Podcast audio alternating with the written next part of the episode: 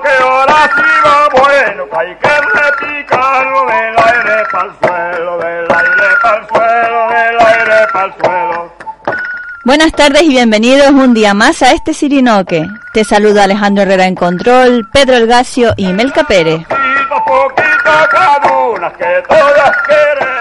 Recuerda que nos puedes oír en www.radiomurión.com y a través de tu móvil por Tuning Radio. Participa en directo en www.facebook.com barra el Sirinoque.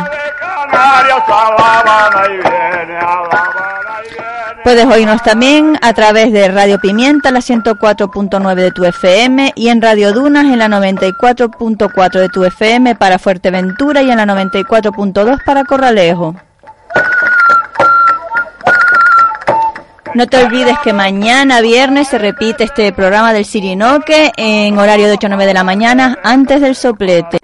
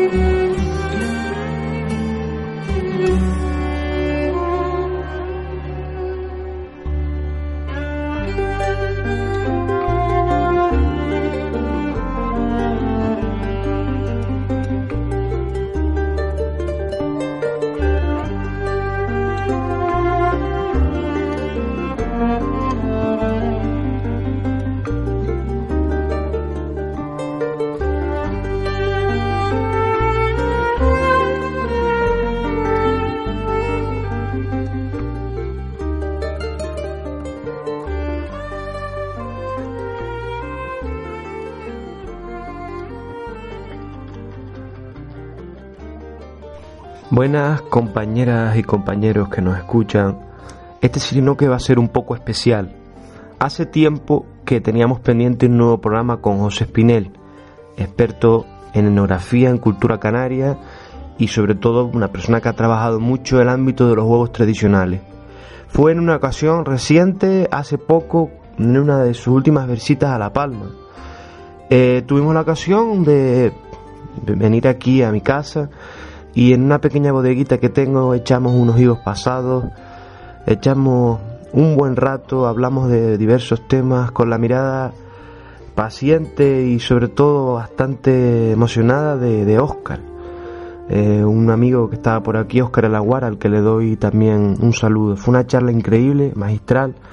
La verdad que estábamos los dos encantados escuchando a, a Spinel, la gran sabiduría que ha atesorado durante todos estos años investigando en los campos de Canarias, a tantos y tantos viejitos y viejitas que atesoraban esos juegos autóctonos, esos juegos propios de, inteligencia, eh, que muchos conocemos como la dama, eh, otros conocen como el ajedrez, y él nombrará bastantes otras, otras, otras denominaciones, juegos que se dan en toda Canarias, desde La Palma, Fuerteventura y desde Lanzarote hasta el Hierro, que también compartimos con el norte de África, sur del Mediterráneo, en definitiva, una ocasión inmejorable para conocer un poco más sobre esos juegos de inteligencia de nuestros mayores, con los que pasaban los ratos, con los que estaban eh, viendo, viendo esas horas entre, entre esos, esos ratos de trabajo duro, ¿no? Pues que lo disfruten y sobre todo muchísimas gracias desde aquí a Spinel por haber, eh, habernos dado este rato tan entrañable, e impresionante. Esperemos que lo pasen bien y sobre todo si conocen alguna persona que sabe juegos de inteligencia canarios, que sabe la dama, que sabe el ajedrez, eh, el de antes. Estamos hablando de juegos que son parecidos al 3 en raya, para quien no conozca muy bien, y se van complicando. Eh, algunos tienen otro, otro, otro tipo de, de tableros más grandes, otros más pequeños. Es decir, hay una gran variedad. Si conocen gente que sepa algún juego de estos, no dejen de aprenderlo, de archivarlo, de enseñarlo a las nuevas generaciones, porque estamos hablando de una de las riquezas más impresionantes que tiene el pueblo canario en juegos. Hay decenas de juegos propios y es gracias a personas como Spinel que los conservamos. Pues nada, adelante con la entrevista y que les guste. Me encuentro aquí con José Spinel, que ya lo tuvimos en el programa El Chirinoque en otra ocasión.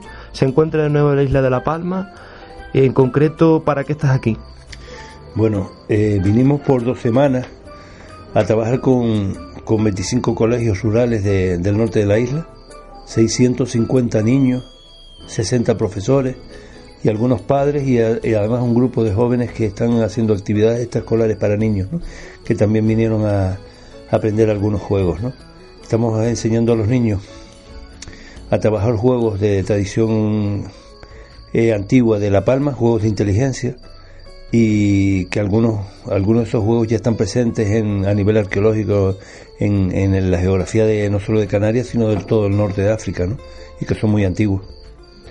En concreto, para quien no se acuerde de este particular, ¿podrías recordar así eh, qué son en concreto sus juegos de inteligencia, para si alguien se puede acordar de los mismos?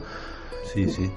Eh, bueno, los juegos de inteligencia son aquellos que se juegan en, en, generalmente figuras geométricas, en tableros rayados en piedra o en la misma tierra, se, marcaban en la arena o en la, o en la, en la tierra misma, en una loseta también, en una baldosa en, el, en un muro de, donde la gente se sentaba o, o en la misma acera. Y generalmente son tipo dama, ¿no? Pero las fichas son piedritas, eh, almendras, la gente usaba un montón de cosas, ¿no? Cristalitos del mar cuando estaba en la playa y hay de muchos tipos, ¿no? Ya hemos recogido más de 60 en todas las islas. Estamos dando a conocer tres o cuatro nada más. Aquí en La Palma eh, tenemos, el, por ejemplo, el chiquillasque, que lo hemos reproducido estos días pasados para el Museo Arqueológico de La Palma. Eh, una reproducción exacta con las mismas medidas y dimensiones que el que tiene el, el, el del yacimiento de, arqueológico del Barranco de la Madera en un poblado prehispánico, el de el de, bueno, de los antiguos benaurenses, ¿no? No me gusta decir benaurita, yo te puedo explicar luego en privado por qué, porque es un tema bastante polémico, yo no, ese término no lo hubiera usado jamás. Los viejos decían benaurenses, nunca dijeron benauritas, igual que bimbache, jamás tampoco lo dijeron. En el hierro se decía bimbape, es una invención del siglo XIX de los franchutes, ¿no? Y juegos que tienen tradición antigua porque además incluso no solo aparecen a nivel arqueológico, sino en la propia terminología es, nuestra, ¿no? Es, es, tradicional canaria y es autóctona y es de origen guanche. Eh, trique, chiquichasque, druque y otras palabras, ¿no? Aquí nunca se dijo juego de las damas, sino dama. Y, y por ejemplo, dama es como llaman los tuareg a, juegos y los saharauis y los mauritanos. No dicen juego de damas o juego de las damas. Y no es un juego de señoras, sino damas significa comer o capturar en tuareg, en algunos dialectos tuareg. Y, y nada, y trique, druque, chiquillasque, muchas palabras terminan en la partícula que, son palabras guanches, ¿no? Y tienen que ver con tenique. Son las piedras de jugar. Hablamos de que estos juegos tendrían un origen norteafricano, que posteriormente irían a Europa, aunque en Canarias las variantes y en concreto en La Palma que se jugaban hasta hace pocas décadas, mm. sí son, se pueden ascribir fácilmente a sus homólogos norteafricanos, no a los europeos. Claro, eh, miren, vamos a ver. Eh, por ejemplo, el juego del chiquillasque, que algún que algún algún enterado ha dicho que eso no es guanche, eh, aparece en las pirámides de Egipto hace 5.000 años y está considerado por los especialistas americanos, por, por ejemplo Bell, un antropólogo americano especialista en juegos de estrategia, de tablero, él dice que es el juego más antiguo, uno de los más antiguos de la historia de la humanidad. Eh, aquí se le llama chiquillasque y están poblados aborígenes, que me expliquen entonces cómo vino. Pero es que también lo jugaban los vikingos y también lo jugaban los celtas en Galicia, pero lo curioso es que en Galicia en el año 1000 desaparecen y eso no lo digo yo, lo dicen los expertos gallegos en yacimientos arqueológicos y sobre, todo en, tableros de juego, como es el caso de Javier, eh, Fernando Javier Costas Goberna, que es un arqueólogo que ha publicado, el único que ha publicado sobre tableros, eh, juegos de tablero en Galicia, ¿no? En Galicia desaparecieron por una razón muy sencilla. La tradición no es, no es, no es celta, es africana, y allí se usaban para otro uso, más que de juegos, sino sobre todo para calculadora, para abaco y no lo digo yo además, lo decía Suetonio, eh, un escritor latino, que el abaco, el abacus romano, era tanto el tablero para jugar como el artilugio para calcular con los cálculos. Cualquiera que estudie un poco cómo funcionan los abacos y sobre todo cómo funcionan los abacos romanos, griegos, fenicios y demás, y egipcios, que eran los mismos básicamente, verán que es fácil computar y contar con apenas media docena de piedras y llegar a cifras de hasta 200.000 unidades con seis piedras en ese tablero y te lo demuestro cuando quieras. Y eran eso, eran tableros, eran juegos y eran además otras cosas más complejas como calculadoras astronómicas, pero eso hay que explicárselo eh, con tranquilidad a la gente y que lo aprendan a descifrar, porque no es sencillo. Entonces, ese juego que se, que se reprodujo en el Museo Arqueológico Benavarita, es cierto lo que tú comentas, eh, hay gente que dice como que viene de, de otras latitudes recientemente, está datado en yacimientos arqueológicos de la isla, no hay vuelta de hoja al respecto. Bueno, lo que dice Jorge Paez, el director del Museo Arqueológico, y es evidente, primero la inscripción está en un poblado, un poblamiento, un poblado, en una piedra, en, un, en un, bloque inmenso, que pesa un montón de toneladas, en la que se hallan, además de otros dameros, que también son antiguos, que aparecen incluso hace 8.000 años en, el, en grabados rupestres del Sáhara fértil, o sea, del neolítico sahariano, que es anterior al egipcio, todavía más antiguo, pues además los nombres que se conservan son bereberes o proto-bereberes y además están con la misma técnica de grabados que las espirales y que los grabados de tipo, por ejemplo, meandriforme y alfabéticos de aquí, que son de trazo grueso y picado. ¿Sabes? Eso no es rayado con metal. Estamos hablando ya de palabras mayores. Ahí la inscripción no tiene ninguna duda, ¿no? Encima en un poblado aborigen. Pero es que se han encontrado estas fichas de juego. Y no las encontré yo, se encontraron mucho antes, en el año setenta y poco.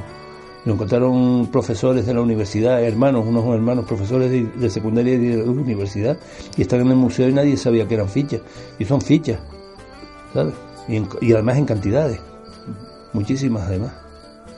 Entonces, no hay vuelta de hoja a este respecto porque hablamos de una confirmación tanto a niveles arqueológicos como a niveles de, en tradición oral. Bueno, mm, para, para que tenga alguna duda, que visite la página de la Cueva Pintada de Galdar, que las excavaciones más recientes ahora que hicieron hace poco, encontraron una piedra con uno de esos dameros bajo tierra en la excavación.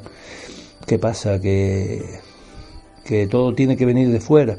O sea, en, en Galicia, en los yacimientos arqueológicos, eh, en superficie nadie cuestiona nada. En, en, África nadie cuestiona nada cuando la tradición es africana, ni siquiera es romana. Es verdad que los romanos, por ejemplo, el chiquillasque de aquí de La Palma, que es el tablero que estamos hablando, eh, que se jugaba en el antiguo Egipto también, aparece también, yo lo vi en Grecia cuando estuve en, la, en las ruinas eh, de Atenas, en, arriba en el Partenón, Eh, pero también antes eh, se dan en otras culturas, la cultura fenicia, y también lo tuvieron los romanos posteriormente, y también con los romanos llegaron a Austria y al norte de Europa. Y es hoy en día uno de los juegos nacionales de Austria, que es un juego de inteligencia espectacular, pero aquí lo tenemos con, la, con grabados arqueológicos espectaculares, quizá tan antiguos como los romanos o más, eh, o por lo menos de esa misma época aproximadamente, y puede además que, que aquí se conserve con una tradición más antigua, con nombres muy antiguos, porque en toda Europa se les conoce como el molino, en inglés, en Inglaterra, en Alemania, en Francia, en Austria y en Suiza y aquí lo tenemos con un nombre muy singular que es el Chiquichasque y en Fuerteventura con Chascona. Qué casualidad, dos nombres que parece que no son muy alemanes, ¿no? ¿Por qué, eh, quizás metiéndonos en terrenos más polémicos, hay todavía respuestas en algunos sectores, de no solo de, en la comunidad científica, sino a nivel popular, a la hora de comprender que nuestros antiguos tenían algún tipo de, tradiciones que de, como estos juegos de inteligencia parece ser que todavía le, quieren ver la imagen del, del, trolodita que no tenía ningún tipo de cultura, que no podía crear nada, mm. todo tiene que venir de fuera, si no son las arribadas de, de, otros pueblos más importantes. Es decir, mm. ¿por qué se negar que aquí había cultura propia? ¿Por qué, por qué todavía se arrastra esa, esa, cruz? Bueno, yo lo podría entender en, en, un, en un paisano que tiene síndrome de colonizado, ¿no?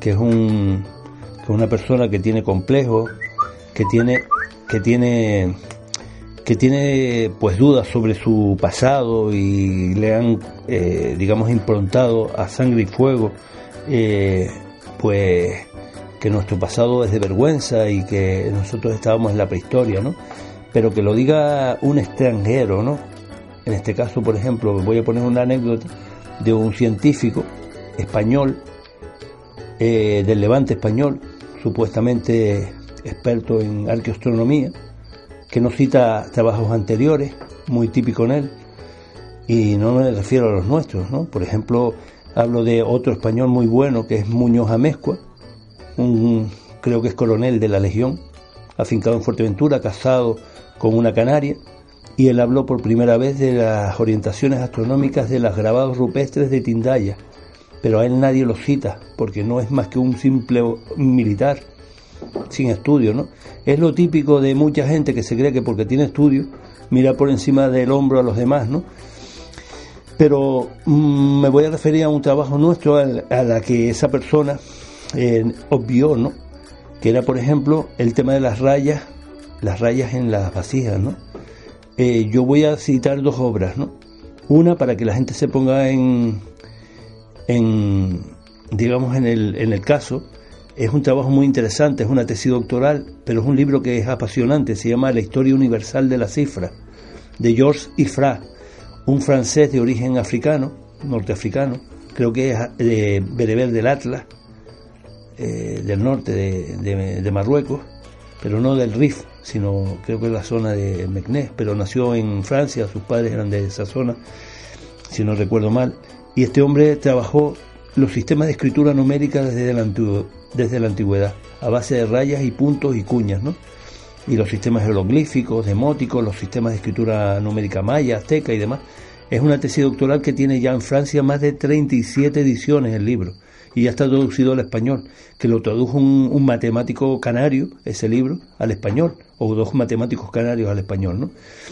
Pero basado no en ese trabajo, puesto que nosotros publicamos antes sino en lo que decía Sabino Bertelode en Antigüedades Canarias, en una vasija que se encuentra en Fuerteventura en 1874, hace, hace casi 150 años, resulta que describe una vasija que encuentran y les llama la atención porque estaba decorada con 12 grupos de rayas. Lo curioso es que las rayas, el grupo más empezaba por un grupo de 5 rayas después un espacio, después seis rayas, después otro espacio, siete rayas, después el espacio, ocho rayas, nueve, diez, así, hasta dieciséis, o sea, eran doce grupos en progresión aritmética, ¿no? Si eso no son cifras, pues que me expliquen qué son, ¿no? Hacer eso en cualquier perímetro de cualquier eh, eh, cilindro, cualquier esfera o cualquier figura circular, es sumamente difícil, porque ni con una cinta métrica ni con una calculadora se consigue hacer fácilmente, dejando entre sí el mismo espacio. Hay que hacer cálculos trigonométricos o angulares. ¿no? Sin embargo, Eh, eso nos dio pie a estudiar luego otras vasijas.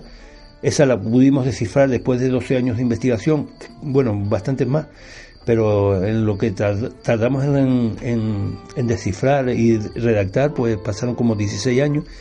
Pero después estudiamos otras vasijas, hemos encontrado vasijas con 365 rayas en cuatro grupos decorativos, como eh, formando estaciones y además o ciclos en dos islas, en La Palma y en Fuerteventura, en dos vasijas distintas, una encontrada también en 1878 y otra hace como 50 o 60 años en La Cucaracha, ¿no? Y las dos tienen motivo solar en el conjunto de todas esas rayas y 365 rayas en cuatro grupos, ¿sabes? Con cifras que se repiten en, en, las dos islas. La cifra 81 se, se repite tres veces en, en, en la vasija de Fuerteventura dos veces y una aquí en La Palma, ¿no? Y sin embargo, un personaje del astrofísico pues dice que no, que eso no es cierto, ¿no? Se ve que no las ha contado o que no se ha molestado, pero claro, tampoco él es el... Hay gente que pretende ser vedete en, allá donde va, ¿no? Ser la figura, ¿no? La estrella. Yo no, yo simplemente soy un maestrucho, no soy físico ni, ni matemático, ni me dedico a la química, y, y, tampoco me interesa tampoco discutir ni quemar pólvora con, con gente que, que cerradita, ¿no? Eh, la historia de las matemáticas y de las rayas en, los restos arqueológicos no es una cosa nueva. A la gente le diría que echaron una ojeada y miraran en Google la información sobre el hueso de Ishango, Ishango con SH, para que vean cómo hace miles, miles y miles de años, no sé si 20.000 años o 30.000 años, ya habían conteo con rayas en sistema decimal y duodecimal y era eh, este hueso es una, una especie de, de, tabla convertidora de sistema decimal al duodecimal y lo tienen en internet, está en un museo de Bélgica que se encontró en la zona de Isango en, en Tanzania, quiero recordar. Entonces sostienes que los antiguos canarios, al igual que otros pueblos mm, de, tiempos A, eh, manejaban cálculos complejos y conocían, por lo menos tenían algún, tipo de conteo de las estaciones, tal cual también se ha, se ha puesto de relieve en la cueva pintada de Galder y en otras, en otras manifestaciones arqueológicas del archipiélago. ¿no? Sí, sí, pero además con registros. ¿no? Las vasijas son las una de las formas eh, más sencillas de registrar y habían otras que eran aritmos geométricas, formando figuras geométricas. Eh, es que además era necesario y obligado, ¿no? Ellos pudieron entrar en el, en el Neolítico, en el Sahara, hace 8.000 años gracias a que pudieron desarrollar un calendario. Si no hubieran desarrollado las técnicas de, computación y de elaboración de calendario, no hubieran podido ni domesticar animales ni sembrar, porque si no hubieran muerto de hambre. Y además que en, en esa época era una cuestión de supervivencia, necesitaron un calendario preciso. Si no, no tenían supermercado, o sea, tenían que plantar en su momento y saber cuándo para coger la, estación de lluvia. Si se equivocaban en un mes, la semilla ya no, no cuajaba igual y perdían la, la, cosecha del año siguiente y, pasaban hambre, ¿no? Paradójicamente, pese a todos estos datos y muchos más trabajos que hay, cada vez sale más gente pues, planteando otro tipo de... Eh, mm, a mucha gente le va a resultar chocante el pensar que nuestros antiguos realizaban este tipo de cálculos y ese tipo de juegos, ¿no? que requerían unos conocimientos matemáticos mm, por lo menos mínimos eh, o, máximos, porque lo que estás comentando es bastante, bastante importante. En concreto quiero que me, comentes una anécdota que, em, ya me la has dicho en otras ocasiones, para que la gente pueda entender, volviendo al tema de los juegos, aunque está relacionado todo con la, con la matemática y tal.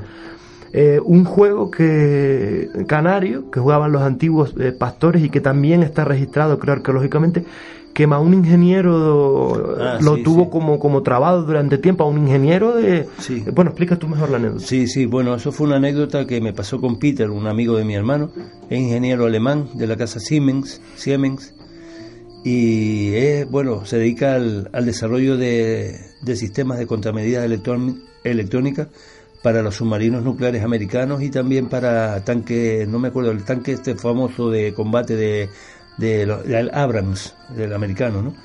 La cosa es que Peter veranea en Tenerife y mi hermano es muy amigo de él y me pidió un, un tablero de, de, juego y entonces en, en vistas de que este hombre no venía con la mujer en esta temporada, yo le di una especie de solitario que los viejos le llamaban rompecabezas, ¿no? Y que tiene reglas muy sencillas, ¿no? Hay que comer todas, pero no puedes comer siempre con la misma, dos veces seguida con la misma y dejar la última en un vértice determinado. Y el hombre se cogió un, un berrinche del carajo, pensó que era una cosa sencilla porque solo tenía 12, 12 piedras y, eh, y al tercer día se lo devolvió cabreado a mi hermano, pero cabreado que parecía un chino, ¿no?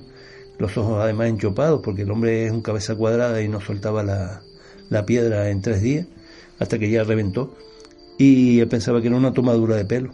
Después se le explicó y se le dijo que hay que tomarlo con filosofía pastoril y que eso si se saca bien y si no se saca igual, has matado el tiempo, lo has pasado bien y que te puede llevar tiempo y se pegó un año y él dice que lo sacó, pero yo creo que lo que hizo fue trampa, ¿no? Que hizo un programa informático con un amigo alemán y lo habrán sacado, me imagino.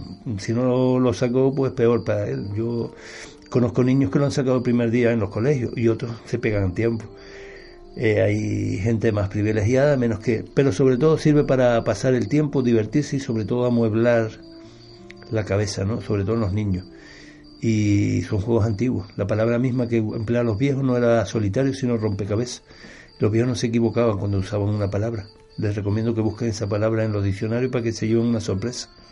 Pues ahí ven un ingeniero de la Siemens, de submarinos nucleares, que se quedó atascado con un juego de los viejos que está en, el yacimiento arqueológico, por lo que dice. ese no. Ese no, ese lo recogí con un pastor que se llama Pancho Mosegue, de Tindaya, y que lo publicó antes que yo, un amigo que es este, este coronel de la Legión, ¿no? Juan Muñoz Amezcua, que fue quien me presentó a Pancho, ¿no? Desgraciadamente luego ya entrevistamos a Pancho durante varios, varios años y ya no está entre nosotros. Él tenía muchos juegos y tenía muchas muchas cosas curiosas que tenía recuperadas de, tradición etnográfica y de tradición arqueológica también, porque él, él, llegó a recoger muchas cosas a nivel arqueológico, vasijas y material, y además orientaba mucho a los arqueólogos, era buena gente, muy buena persona, y una persona muy interesada por, por el pasado, ¿no? sabía lo que se tenía entre manos. ¿Y en qué estás metido ahora? ¿Qué proyectos tienes? Sé que publicaste en Francia. Eh, ¿qué, estás preparando ahora de cara a que la gente sepa, siguiendo un poco esas andanzas? Mm. Hombre, yo, tú sabes que yo trabajo en la Dirección General del Menor, ¿no? Ahora se llama Dependencia, Infancia y Familia y Viceconsejería de Bienestar Social, ¿no? Eh, yo estoy llevando esto por los centros educativos de manera gratuita, solo, tienen que requerirme y hasta la fecha hemos trabajado con más de 10.000 alumnos en dos cursos eh, y luego además con profesores, con padres, con, eh, hacemos trabajo incluso con maestros y profesores de secundaria y estudiantes de universidad para intentar que esto no solo no se pierda sino mantener, revitalizar el tema. ¿no?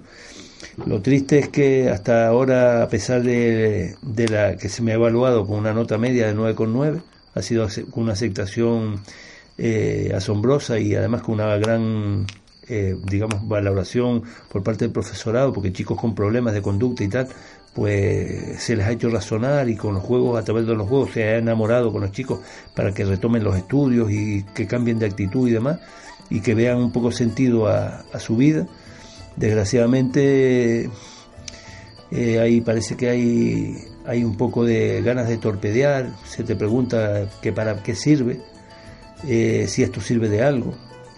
Y yo digo que esto es hacer prevención, pero porque yo trabajo en, la Dirección General del Menor y yo considero que esto es hacer prevención. No solo estoy en el tema de promocionando la cultura tradicional, sino que combatiendo el desarraigo que tienen muchos chicos de su cultura tradicional. El desarraigo es uno de los elementos claves en la, en la falta de socialización de muchos jóvenes, ¿no? Y, y pérdida de interés y demás. Pero creo que me dijeron ya que en mayo me cortan las alas y para casita. ¿sabes? Para casita me refiero a metido en Santa Cruz en, la dirección general. No sé qué va a deparar esto, alguna pena, porque si esto estuviera en otro país, pues estaría en el sistema educativo. Y, y yo creo que esto es es más, invito, siempre he invitado a la gente, a mis jefes, a los técnicos, compañeros y tal, que vengan y, estén delante, ¿sabes? Yo, a mí, a mí la auditoría me la hacen los chicos, los propios chicos y los profesores. O sea, ellos me evalúan con un sistema que usa la MAFRE, la Fundación MAFRE, para evaluar sus cursos. Se evalúa el, cumplimiento de horarios, la temporalización, la metodología, eh, los contenidos, los recursos dispuestos, la conferencia, todo. Y solo puedes poner uno, dos o tres uno malo, dos regular y tres puntos para cuando está bien. La nota media es 32 y pico. lo máximo que puedes poner es 33. Y yo tengo, o sea, 9,9, eh, tengo realmente 9,87 de nota media. Es una pena que no se valore esto máximo cuando podemos comprobar que lo haces con, con interés personal, a veces pues incluso perdiendo de tu tiempo, eh, aunque lo, haces con sumo gusto por, por, lo que se ve, por los, todos los años que ya has metido en esto. Y es una pena que, que le corten el tema, esperemos que no sea así. Eh, ¿No se te ha ocurrido sacar una línea eh, mm, contando con las instituciones, sacar los juegos al público, es decir, venderlos para que la gente pueda con un método y, distribuirlos masivamente en la sociedad? Vamos a ver, esto es un proceso que lleva pasos, ¿no? Y yo no quiero meter la pata, como se hizo con la lucha canaria, como se ha hecho con un montón de historias. ¿no? Ahora mismo llevamos tres años luchando para que la Dirección General de Deportes reconozca los juegos de inteligencia como modalidad autóctona ¿no? y deportiva. Y hay alguna, alguna digamos, algún, eh, algunas personas que opinan que un juego no es deporte, sino es motor, ¿no? Es cosa curiosa porque el ajedrez está considerado deporte y el tiro con rifle, que solo mueves el, dedo índice para, apretar el gatillo, también es un deporte. Y el automovilismo y la hípica. Y, por ejemplo hay unos, unas Olimpiadas de Juegos de Inteligencia a nivel mundial que participan 150 países en la que se juega el ajedrez a las damas, al go chino, o japonés mejor dicho, y al Shanqi chino, que es un ajedrez chino, y algún juego más, no muchos más. Y hay como mm, ciento y pocas medallas en juego, ¿no? 36 de oro, 36 de plata, 36 tal. Y yo creo que yo no conozco ningún país, hasta la fecha, de los que he podido documentarme, que tenga tantos juegos de inteligencia como los que tenemos nosotros recogidos. Por eso no hemos publicado más, porque tenemos miedo de que llegue un espabilado y la intente patentar es más, tenemos cuatro tomos para publicar y no los queremos sacar. ¿Sabes? Sobre los juegos de alineamiento, sobre los juegos de persecución, sobre una serie, o sea, los grupos que tenemos de juego nosotros. Pues ya llevo 28 años investigando, tengo material, es más, redactado y todo, solamente escoger y meterlo en, maquetación y fuera y aportarle los últimos datos que siempre vamos recogiendo. Ahora mismo eh, localizamos un viejito de 106 años que jugaba al chiquichasque y sus hijos. Entonces vamos a grabar un documental con una amiga tuya que es Estrella Monterrey, espero que si, si no es ella, pues a través del cabildo de aquí, que faciliten cámaras y lo que sea, y que venga alguien a grabarlo a los viejillos y echar unas partidas y recoger las reglas, ¿no? Las reglas locales, porque ya yo tengo el juego recogido a nivel de otras islas, ¿no? Supongo que va a ser las mismas, pero puede haber alguna variante. Siempre hay que respetar al máximo la biodiversidad cultural, las reglas locales, las variantes locales, porque en, en especie, en un pequeño espacio geográfico como este puedes encontrarte 50 nombres y cambios de reglas y de una calle a otra no jugarse y, aquí más allí se juega, eh, por ejemplo, en Tazacorte es carro de tres, aquí allí es druque, aquí es trique, en el más allá es dama, eh, eh, luego en otro sitio tres en raya y 16 palabras para un mismo juego, nombres, y algunos de esos nombres sí son guanches y están en yacimientos arqueológicos, entonces esas cosas hay que respetarlas y cuidarlas porque son pequeñas piezas de un puzzle que te pueden ayudar mucho para comprender el pasado, ¿no? Pues esperemos que se eh, tome medidas a este respecto y que, se llegue a reconocer para que puedan publicarse todos esos trabajos sin correr riesgos de que pase eso que pueda pasar, ¿no? Es que mm, queremos, por un lado, seguir con esto, ¿no? Eh, yo tengo la esperanza de que recapaciten los jefes y se me autorice, ¿no? Es más, mm, creo que ese es un primer paso, llevarlo por los centros educativos. Lo segundo, si se reconoce, poderlo meter en contenidos canarios, en sistema educativo, y que ya no sea yo, sino más gente, y actividades extraescolares y demás, porque igual que se recomienda el ajedrez en toda la Unión Europea como parte de los planes de estudio de, de, académicos, pues para un niño pequeño el ajedrez puede ser complejo, pero el que es más sencillo, es un juego autóctono y además es formidable y no tiene nada que envidiar. O por ejemplo tenemos un juego de 262 fichas que localizamos con una viejita en un pajero, en su pajero, por fuera de su pajero, junto con el mismo damero del perro y las cabras. Tenía dos juegos por fuera de su pajero, todavía están, en Nico del Alto, en Tenerife. Y desgraciadamente eh, miramos para juegos de fuera, ¿no? Para el ajedrez, para las damas chinas, o para las damas internacionales, o para el Shanqi, o el Go. Y aquí tenemos una biodiversidad que ya quisieran, ya te digo, muchos países. Si la tuvieran en Europa, yo recuerdo eh, libros de juegos sobre juegos matemáticos recreativos de, de a nivel europeo y, y estarían alucinando con lo que tenemos. Estarían asombradísimos. ¿Cuántos juegos en total de inteligencia y de otro tipo que sé que los ha rescatado podrías, se podría hablar en Canarias? ¿De cuántos en total? A nivel etnográfico de, de 60 mínimo. A nivel arqueológico más de 200 y 300. Hemos encontrado a veces juegos que no tienen, eh, por ejemplo, el último trabajo que va a estar a, puntito de publicarse, eh, fue un trabajo sobre unos rompecabezas de, a nivel, eh, uno en concreto, a nivel etnográfico de Fuerteventura, eh, pateando con un viejillo que fue cabrero y vivió en esa zona y, pastoreó en esa zona, se llamaba José Rodríguez, hace cuatro años cuando lo entrevistamos, o un poquito más, eh, pues con él hicimos el trabajo de campo, ya tenía redactado el trabajo y ya lo teníamos enviado a, la, a las jornadas de estudio de Fuerteventura de Lanzarote, el trabajo definitivo, cuando llegó a mis manos un trabajo de arqueología de la escuela alemana del Instituto Canario y en un montón de yacimientos de Fuerteventura esta gente lo había encontrado. O sea que el vigillo lo seguía jugando, yo no tenía eh, constancia de ceramero a nivel arqueológico y sin embargo eh, solo a nivel etnográfico, ¿no? Lo tenía como, como un juego eh, etnográfico, ¿no? De tradición reciente, ¿no? O, o que yo tenía mis dudas y ya no la tengo, ya con la cantidad de yacimientos en los que aparece y con las referencias que tengo ya a nivel de otros juegos similares y en el norte de África, incluso orientales antiguos, tengo claro que es antiguo.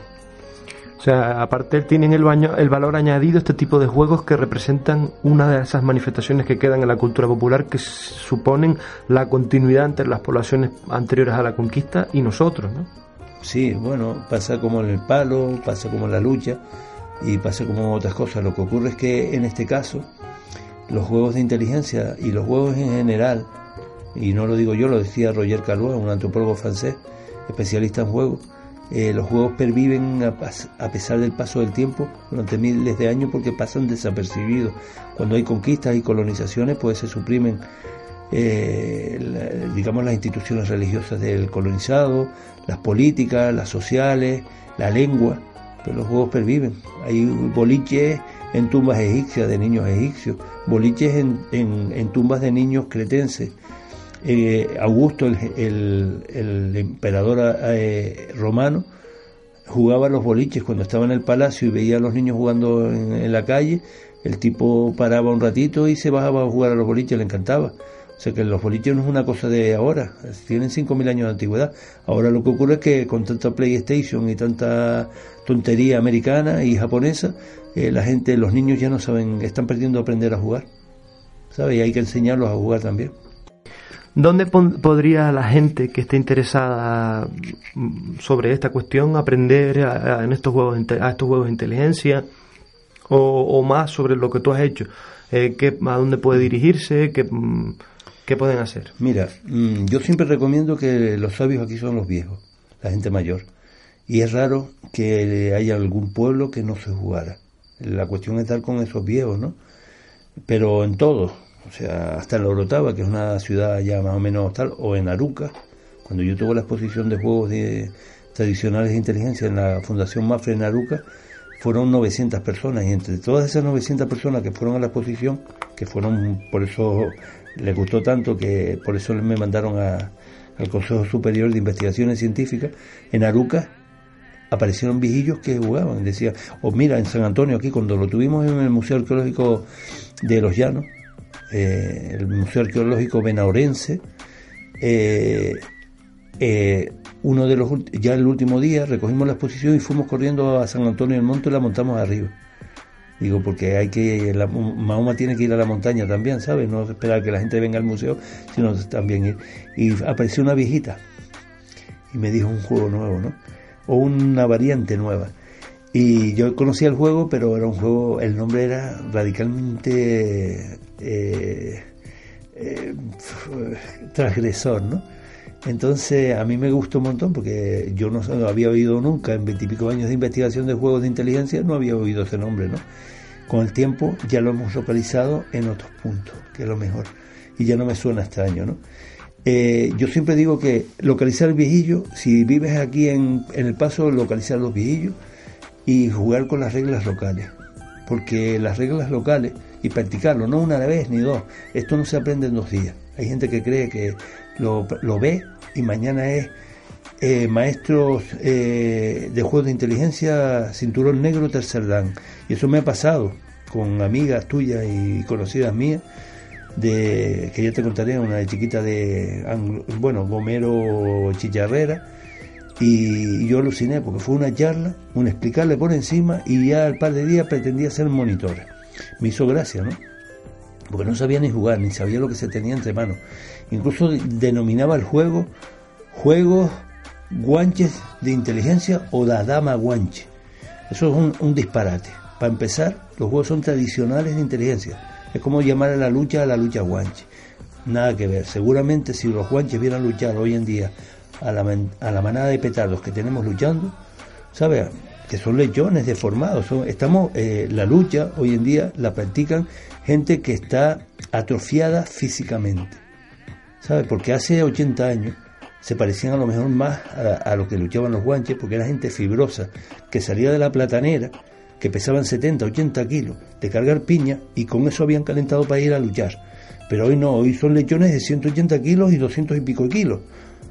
¿Sabes? Y eso no es luchar.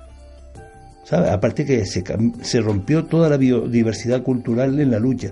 Antes había un montón de formas de lucha, de agarre y de técnicas de lucha y de lucha corrida y de un montón de modalidades y, de, y sobre todo la, no solo la metodología, sino sobre todo la terminología. La riqueza lingüística que había de una, de una isla a otra, se la cargaron unificándolo bajo un criterio único a nivel canario. Y se hizo mal ir con, por, por culpa de las prisas. Eso es lo que yo no quiero cometer. Que se haga con tranquilidad y sacarlo poco a poco. Y respetando siempre allá donde se va. Hay que partir del lugar. ¿Sabes? Y eso es lo que yo siempre recomiendo. Siempre le digo a los niños, ustedes van a aprender conmigo esta forma que la aprendí yo con Salvador, o con fulanito o con menganito, pero es de aquí o de allí. Aquí, si tu abuelo lo llama de otra manera, aunque te suele, aunque te suene raro, un cedré, un jedré, un ajedrez para un tres en raya, eso está bien dicho. Que te puede parecer una locura, está bien dicho. Resulta que hemos descubierto eso, que dres es hacer filitas con piedra en bereber. Jedré y ajedrez son palabras bereberes, no árabes como creen los arabistas. Y están equivocados. Y el que crea que me equivoco, pues que lo averigüe. Porque yo en Bereber encontré, encontré que tres es hacer filas, hilar. ¿Sabes? Y, resulta que en árabe, ajedrez se llamaba shitrani, que viene del shaturanga persa. Y en España, misteriosamente, después de siglos llamándolo shitrani, empezó a llamarse ajedrez. Pero no tiene nada que ver con los ajedrez nuestros con piedritas que me lo expliquen, porque dicen, sí, es que eh, procede la palabra de ahí. Bueno, de Citrani a Satrán, o de Satrán a Citrani puedo entenderlo, pero de Citrani a ajedrez me parece muy rocambolesco. Es como decir que el juego de las damas, eh, que también lo dicen, está todavía en algún diccionario etimológico, que el juego de las damas, el tablero del ajedrez, como que cuando las, los árabes llegaron a España y el ajedrez, como que las mujeres no tenían la inteligencia para jugar al ajedrez y entonces jugaban en el tablero a las damas. El juego, el ajedrez de las damas o las damas es un disparate, porque los africanos llaman dama al juego y dama significa comer o capturar. Pues bien, eh, algo último que añadir eh, al respecto de todo lo que hemos comentado, algún mensaje que mandar a la gente que nos esté escuchando, al pueblo canario, en concreto de La Palma y de las otras islas que se va a escuchar este reportaje sobre esta temática en concreto, nuestra cultura más a nivel general? Hombre, eh, yo siempre le digo a la gente, ¿no? A la gente mayor con, cuando entrevisto y eso, que, que tomen conciencia de la importancia que tienen, el, legado que, que ellos han heredado, sobre todo, por ejemplo, la gente mayor. Pongo el ejemplo de doña Celia y don Diego, por ejemplo, dos viejillos que ya ya los pobres han, fallecido. Pongo esos dos ejemplos, pero pongo más, ¿no? Eh, otros están vivos todavía, pero yo los entrevisté Ellos llevaban 40, 50 y hasta 60 años sin jugar. Lo hemos revitalizado, en el caso de ellos les he regalado, en muchos casos también, les he regalado los dameros, porque suelo regalarles el damero, y les digo, pues ahora que ya que no enseñaron a sus hijos, al menos enseñen a sus nietos, porque claro, ellos emigraron a Venezuela, rompieron la línea de, de tradición, porque ellos, por ejemplo, doña Celia y don Diego, jugaban mucho en la fuente cuando iban a buscar agua, ¿no? Entonces durante ese ratito que esperaban, o el rato que solía ser largo, esperaban en el turno de agua en la fuente, pues jugaban, ¿no? Al gato, en este caso el gato y las palomas. Pero lo mismo ocurre con los pastores, mientras guardaban el ganado, cuidan el ganado, pues jugaban.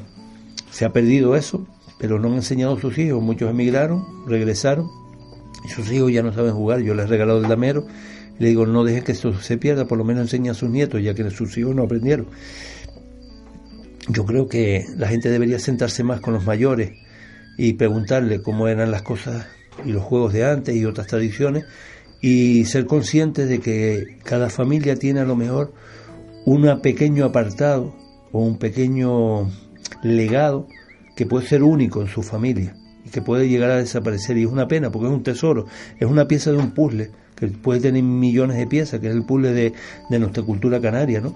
Entonces, si cada uno conserva ese pequeño legado. Te voy a poner un ejemplo, ¿no? Yo recuerdo en el hospital, cuando iba a ver a un amigo, que estaba ya el pobre bastante mal, había recaído varias veces con leucemia, Goyo, Goyo Baute de San Andrés. Al lado en el, compañero de habitación estaba un chico de, de, también de San Andrés y era el último, el, el hijo del único, del último eh, artesano que hacía los tambores de junco para pescar morena y hacía otros artilugios, nazas y eso con junco al estilo antiguo, ¿no? Y yo se lo decía, por favor, apréndelo tu padre, yo no puedo estar en más historias, yo con esto ya me desborda y aparte que me dedico a otras cosas también, ¿no? La cerámica, los tambores, las chácaras a ratos, ¿no? Porque yo también recuperé un poco lo de los tambores que estaba a punto de desaparecer en el año 87, ya solo quedaban ocho viejillos y yo he enseñado a más de 600 personas a hacer tambores. Pero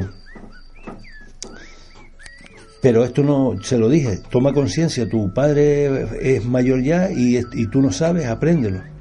Y también lo, se lo dije a Vidal, un amigo del Hierro, que su abuelo era el mejor albardero que había en, en la isla del Hierro y seguramente en Canarias. Y se reía de mí, se reía de mí. Y ahora cada vez que me ve me dice, conta, tenías razón, tenía que haber aprendido porque ahora tiene caballos, le gusta y no sabe coser una silla de montar. Y sin embargo las albardas, por ejemplo, ya se perdieron y su abuelo, él no quiso aprender con el abuelo y a este le pasó lo igual. Eh, ahora conozco, por ejemplo, una técnica antigua de pescar con las mismas espinas de los pescados, súper rara. Y solo queda una un señor, va, va a desaparecer. Y es que no tengo, no tengo más tiempo. Yo me falta tiempo, no digo apoyo económico, tiempo. El tema es el tiempo. Yo no tengo, yo tengo que trabajar. Y hago esto en horas de mi trabajo, fomentando y trabajando con chicos para el tema de prevención social. Y así todo me torpedean. Me torpedean con burocracia, papeleo, pero papeleo que es absurdo. ¿Sabes? Que ante tal, que yo hago mucho más horas. Yo estuve ahora en Lanzarote y trabajaba por la mañana en los institutos, mal comía donde podía y seguía por la tarde a centros de viejitos. Y los sábados trabajaba otra vez en centros culturales. O sea, hacía 50 y 60 horas y yo no cobro dietas, no cobro gasolina, no cobraba pasaje, no cobraba nada, solo mi sueldo. Y entonces llegaba un acuerdo, por ejemplo, ahora aquí en La Palma me estoy comiendo los comedores escolares, estoy yendo al, colegio este tal, es, el único acuerdo que pude llegar, ¿no? Y el pasaje sí me lo pagó el cabildo, porque venía a hacer este trabajo en el museo, ¿no? Que se lo hice gratis. Otros cobran, yo no he cobrado por eso. ¿Sabes? Solo el pasaje, es un, digamos, es dar duros a cuatro pesetas. Yo salgo perdiendo, pero gano por otro lado. Sobre todo ganan los niños, ¿no? Que es lo que yo creo, 650 niños, 60 maestros, y, bueno, haciendo lo que se puede, sembrando. Pues ténganlo presente el proverbio antiguo africano precisamente que dice que un viejo que muere es una biblioteca que arde Pregúntele a todos sus parientes, a sus abuelos, a sus vecinos, todo lo que puedan recopilar, porque estamos a tiempo todavía de recoger lo poco que, va quedando a medida que la gente muera y que gracias a personas como José Espinel se ha conservado porque ponen de su tiempo por interés, por ganas, para que esto no se pierda. Pues muchísimas gracias y hasta la próxima.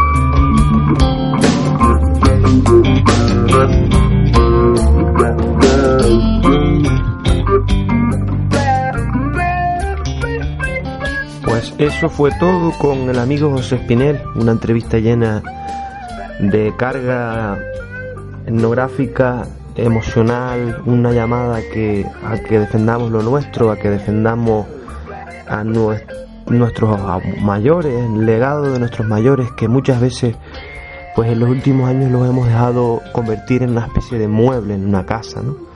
Antiguamente todo giraba en torno a ellos, los jóvenes tenían que aprender a escuchar sus vivencias lo que habían hecho y, todo lo que era todo, todo lo que era su vida sus andanzas en las Américas lo que había sido la dificultad de haber haber mantenido una familia en un territorio a veces tan hostil como una isla no y ahora pues por desgracia los viejitos son un mueble en la casa ya no se les hace caso. Y estamos perdiendo cientos miles de costumbres de tradiciones de recuerdos.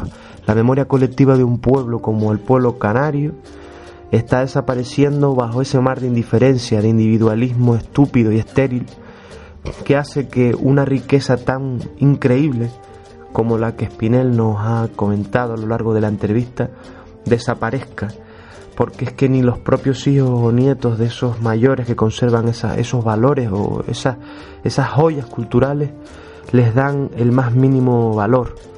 Simplemente es una cosa más del abuelo que está en la esquina y que eso son cosas de viejo y que no merece la pena. Interesante también la aportación que realizó Spinel, la crítica a cómo se ha perdido, se ha podrido un deporte como la lucha canaria u otros. Por desgracia, mm, los deportes canarios eh, se han marginalizado, se han metido una serie de personajes ahí que más que interesarles son los deportes, lo que les interesa es su promoción monetaria y dineraria y así se explica que un deporte como la lucha canaria que llegó a ser antaño de los más conocidos de Canarias o prácticamente nuestro deporte nacional hoy esté la marginalidad casi que desapareciendo ¿no?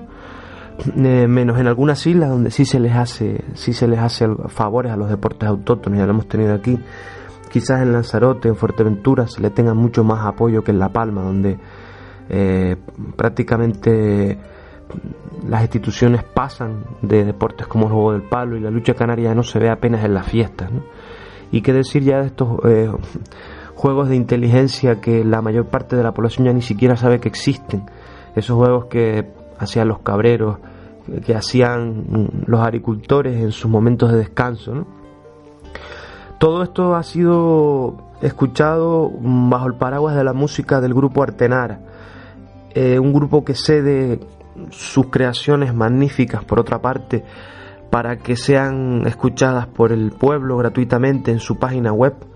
Eh, si quieren pueden buscar Artenaras, descarga y eh, toda la música que han escuchado de fondo en esta entrevista, esta preciosa entrevista a Spinel, la pueden conseguir en, en esa página. Y nada, para despedirme, como siempre en este programa tenemos por costumbre la, la cosa del regalito le voy a dedicar una décima a Spinel mm, porque lo merece y porque es una persona que se ha, se ha quemado por lo nuestro. Como dicen en esta entrevista, sin recibir fondos de, ningún tipo, él pone completamente todo, todo el, lo que es el bagaje de, su, su experiencia, su, su vida, sus recursos para, para que conservemos esto. Es muy triste y muy lamentable que esas instituciones y esos partidos que se llenan la boca con, con el que defienden lo nuestro, que protegen lo nuestro, eh, en el fondo no hagan nada o tengan uno que está detrás comiendo la oreja para que, para que aflojen una mísera subvención para conservar lo nuestro y que tengan que ser personas como José Espinel que dejen su vida y sus recursos para que esto se pierda, para que esto no se pierda, mejor dicho. Es decir, si no es por personas desinteresadas, la cultura canaria prácticamente hoy estaría desaparecida porque quien se ha metido a jugar al palo, quien se ha metido a luchar, quien se ha metido a aprender los juegos tradicionales, quien se ha metido a saltar al pastor, quien se ha metido a hacer cuchillos tradicionales, son personas que lo hacen por su propio gusto, porque quieren, porque sacan momentos libres, porque si es que en las instituciones en las que tenemos que poner la confianza para que lo nuestro se conserve, podríamos decir que esto no existiría más y habría desaparecido hace muchos años. Y, bueno, en definitiva a ellos les interesa mucho porque un pueblo que no conserve tradiciones es un pueblo manipulable, un pueblo que no sabe ni a dónde ir porque no, no sabe ni dónde caminaron sus antepasados y un pueblo que no sabe dónde caminaron sus antepasados es un pueblo que no sabe dónde van a caminar sus descendientes. Pues una décima para José Espinel. En bodega de sentimiento con tiempo ya compasado, con unos higos pasados y gratos conocimientos. Hablamos en padecimientos de la cultura del vergel que destruyen con cincel si no fuera por gente que lucha bien diligente como hace Espinel. Muchísimas gracias por tu labor y a todas las personas que ponen ese tiempo desinteresado para luchar por nuestra cultura. Está feo decirlo, pero nosotros mismos, por ejemplo, Melca y un servidor, tampoco cobramos nada, tampoco eh, vemos nada de las instituciones. Este programa lo hacemos porque nos gusta la cultura. Eh, un recuerdo a todas esas personas en toda Canarias y donde exista un isleño y un isleño que luchen por nuestra cultura, que sin ustedes eh, la misma ya habría desaparecido. Gracias a todas esas miles de personas que ponen sus esfuerzos, existimos y vamos a existir mucho tiempo, pese a que las instituciones y muchos particulares no tengan el más mínimo interés en que se conserve lo nuestro. Muy buenas tardes, días o noches, según cuando nos escuchen y espero que les haya gustado este Shirinoke.